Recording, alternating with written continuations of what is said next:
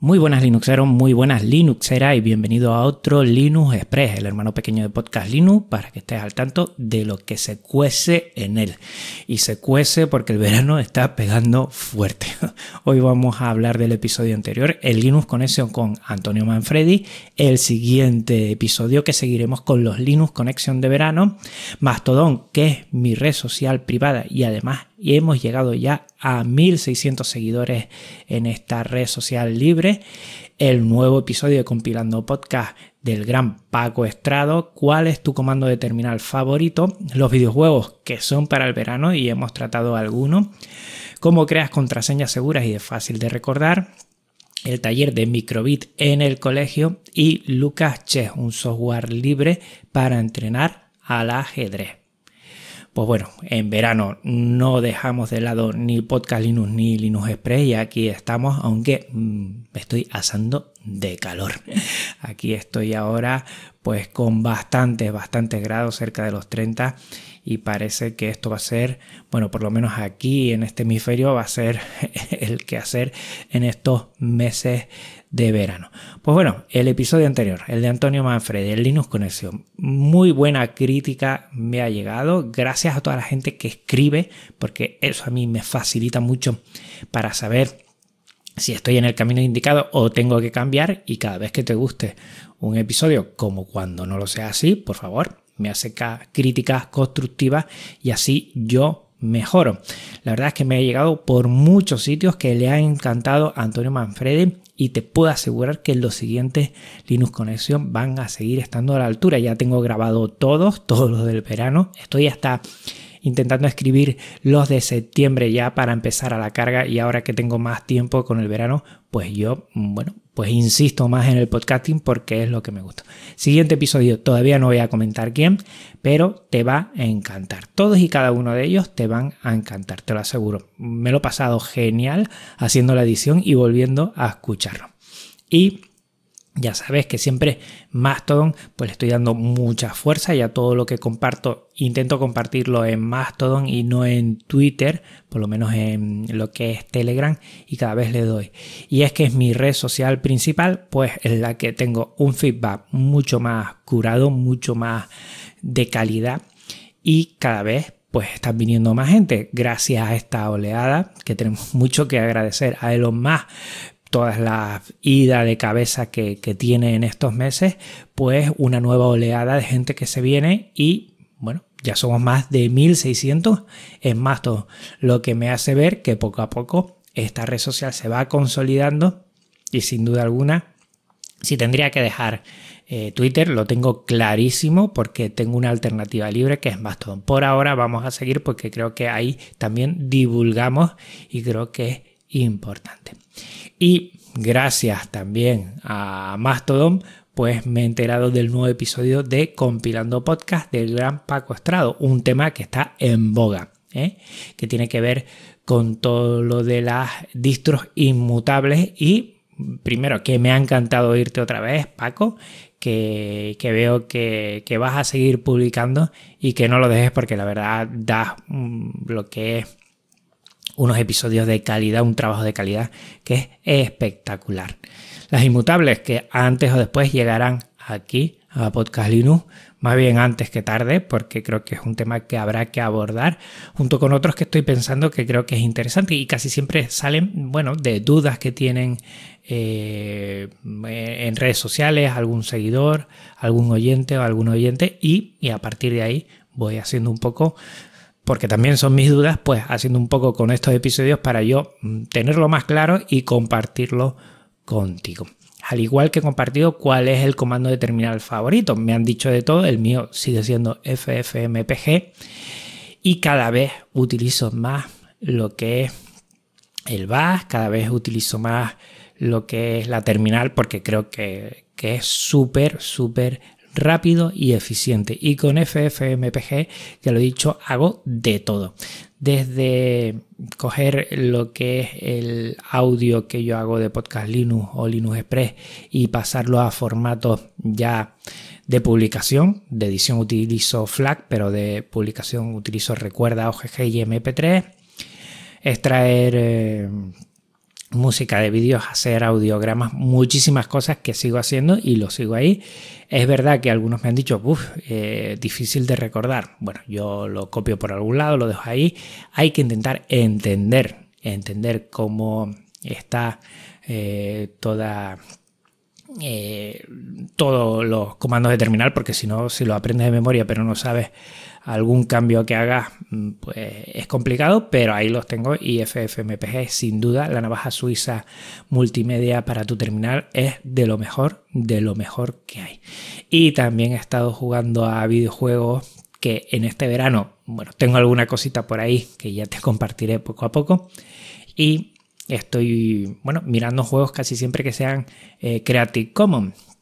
Y de lo que es eh, el Pico 8, que, es un, sistema, es una consola virtual, porque no existe, solo se ha hecho para que se pueda crear juegos y también utilizarlo pues en muchas retroconsolas y también desde, desde cualquier web lo puedes usar y he estado utilizando uno que te lo dejo en las notas del programa que es muy interesante, un pasapantalla que está genial y que lo he disfrutado un montón. Y hay muchos, muchos videojuegos que son Creative Commons y que puedes distribuirlo libremente y utilizarlo. O sea que aquí te dejo uno y seguiré este verano probando algunos más.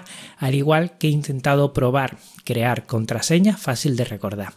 Lo dije en redes y mucha gente me comentó que no, que utilizaba lo que son eh, gestores de, contraseñas. Yo también yo utilizo Equipas XC, pero hay esas contraseñas que la utilizas tanto y en otros dispositivos que a veces necesitas tener una contraseña sencilla. Mucha gente me ha dicho más o menos cómo lo hace. Hay gente que es tan recelosa de su privacidad, lo cual, oye, yo lo respeto, dice que no va a compartir cómo genera las contraseñas, pero más o menos todos siguen una frase corta o una frase larga y ahí van cambiando números por, por alguna letra, la L por el 1 por ejemplo, porque gráficamente se parecen, ponen algún símbolo ahí entre medio o al principio o al final y bueno, así pues van haciendo esas contraseñas. Yo tengo alguna del trabajo que sí lo utilizo en muchos dispositivos y tengo la típica larga que me genera equipas, perdón, XC, pero es muy difícil de recordar y tengo que teclearla y bueno, estaba buscando alguna, mm, tendré que cambiar esa porque esa es la contraseña de, de trabajo y la tendré que cambiar por alguna segura y fácil, porque es que si no es, es, siempre buscando, lo tengo en el móvil, es verdad, pero bueno, tecleándolo y tal, y y creo que, bueno, un poco arduo. Entonces estaba buscando algunos. Hay gente que me dice que el principio es igual y el final cambia, depende de cada eh, instancia, cada red social, todo esto. Eso es contraproducente porque una vez la gente, mm, bueno, entienda cómo son los cambios, podrían abordar a otras cuentas. Mm, no, no es lo más recomendable. Lo más recomendable, sin duda, un gestor de contraseñas y siempre si quieres hacer tú las contraseñas que sean robustas, de 8 a 12 y si puede ser más bien, con mayúsculas, minúsculas, símbolos y números y que, mm, bueno, si es fácil de recordar, que no sea muy literal para que no sea fácil de, de poder conseguirla. Bien, y hablando del colegio, porque esta era una contraseña para el colegio, en el colegio hemos tenido un taller de microbit que no lo hemos pasado genial. Todo el profesorado de primaria lo ha hecho. Y en este sentido tengo que decir que gente que no controlaba mucha de la tecnología, pues se lo pasó pipa. Y la verdad, tanto microbit como que hay un kit que se llama Wonder, lo puedes buscar Microbit Wonder, donde tiene para hacer cualquier cosa, imaginación al poder. Y ahí la verdad que también todo el temario que tenemos en el centro para ello está muy bien. Lo hacemos con, talleres dentro de lo que es primaria y lo que se busca es que los niños y niñas sean creativos y eh, sigan los pasos. La verdad es que está muy bien. Uno, uno se hace de modo de, de pareja entre dos niños o niñas, niño niña, y en ese sentido uno es el constructor y otro es el que le dice cómo hacerlo. Era constructor y uy, ya no me acuerdo del otro nombre, pero es muy muy muy conocido un nombre. Y ahí van haciendo. La verdad es que está muy bien. También el tema de la programación. Y vamos viendo que poco a poco en el colegio, qué cambio hemos hecho en lo que a tecnología se refiere desde un principio. Y me alegro que esta, que es Microbi, sea una tecnología libre. Y por último, sigo RQR con el ajedrez. Ay, mi madre, el ajedrez. Eh, mi pasión y mi talón de Aquiles ahí me tiene para arriba, para abajo, no paso, no llego a 1200 y mira que me esfuerzo y mira que intento aprender, pero bueno, a veces pues la falta de atención o de conocimiento me juega, me juega malas pasadas, nunca mejor dicho. Ya estoy a ver si poco a poco voy mejorando y, ante todo disfrutar. Es un juego. Lo tengo que tomar así, que a veces me lo tomo demasiado, bueno, con cabreos y todo esto y no puede ser. Y he encontrado Mm, Lucas Chess, un software libre para entrenar al ajedrez.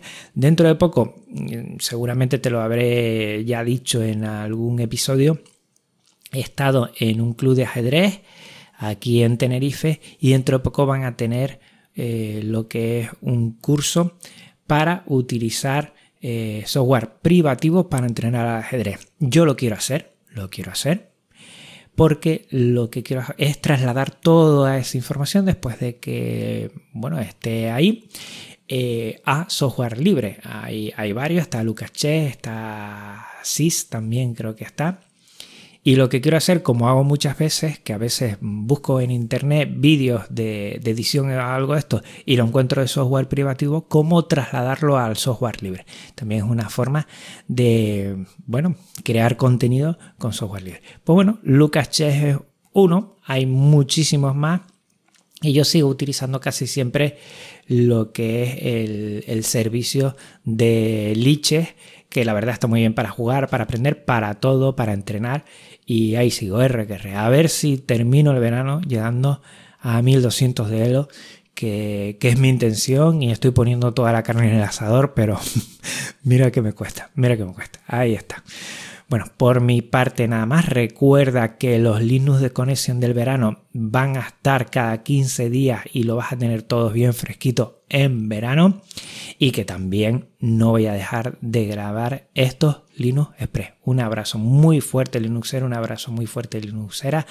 Refrescate si estás en el mismo hemisferio que el mío y si estás pasando frío porque estás en el otro hemisferio, bendito, bendito frío. Chao.